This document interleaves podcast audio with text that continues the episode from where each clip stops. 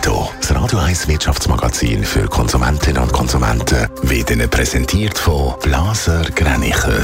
Immobilienkompetenz seit Jahrzehnten. blasergreinicher.ch Adrian Sutter. Der Videokonferenzdienst Zoom ist nach dem Ende der Corona-Pandemie tatsächlich weiter gewachsen. Der Umsatz ist im vergangenen Quartal um 2,6 Prozent auf 1,2 Milliarden Dollar gestiegen. Das hat Zoom nach Börsenschluss mitteilt. Die Luftfahrtbehörde kritisiert die Qualitätssicherung vom Flugzeughersteller Boeing. Bei ein paar Mitarbeitern im Sicherheitsbereich ist unklar, was sie für eine Rolle haben. Das hat eine Untersuchung nach mehreren Zwischenfällen mit Maschinen von der Boeing ergeben. Ein Banner wie der Swisscom und der ZKB hat dazu geführt, dass die Stadt Zürich die Löhne für den Februar doppelt ausgezahlt hat. Was genau der Hintergrund von der Banner ist, ist unklar. Die Angestellten von der Stadt müssen aber das Geld, das überwiesen worden ist, wieder zurückzahlen. Hat schon der Mani Matter gesungen, wir haben einen Verein, dass es in der Schweiz für alles einen Verein gibt, das ist ja bekannt, aber es gibt auch für alles einen Kurs.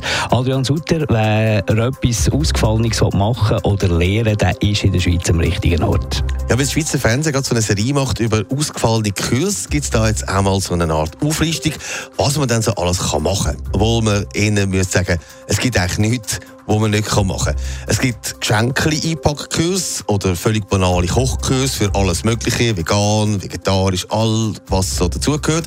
Und dann gibt es aber auch ausgefallene Hobby, wieder bis zum Beispiel Parfüm, das man selber machen kann und mischen, oder auch Bier brauen oder Schnaps brennen. Alles ist da drin. Gibt es auch besonders ausgefallene Sachen? Gut, Geschmäcker sind ja verschieden. Aber was besonders auffällt, ist Yoga. Da gibt es nicht nur die Yoga-Kurse, wie man sie so kennt, sondern dort sind die Leute tatsächlich erfinderisch, um dort ihre Kurse zu locken. Es gibt Lach-Yoga zum Beispiel, wo die Leute dabei laut lachen. Dann gibt es Kurse, wo die Leute zusammen mit ihren Haustieren die Übungen machen. Das sagen vor allem Hunde, heisst es da. Mit den Kanarienvögeln wird das vermutlich ein bisschen schwieriger. Aber auch Nackt-Yoga. Für die, die nicht nur die Seele bambeln lassen, sondern auch den Rest. Ein Kurs, den ich jetzt persönlich als spannend gefunden habe, da gibt es tatsächlich, man kann Klingonisch lernen. Das kennen die Leute, die Star Trek kennen. Das ist eine Sprache von diesen grimmigen, runzligen und bösen Figuren.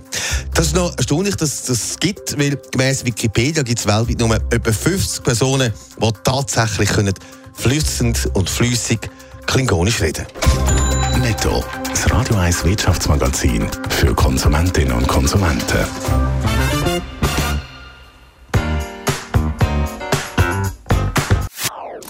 Das ist ein Radio 1 Podcast. Mehr Informationen auf radio1.ch.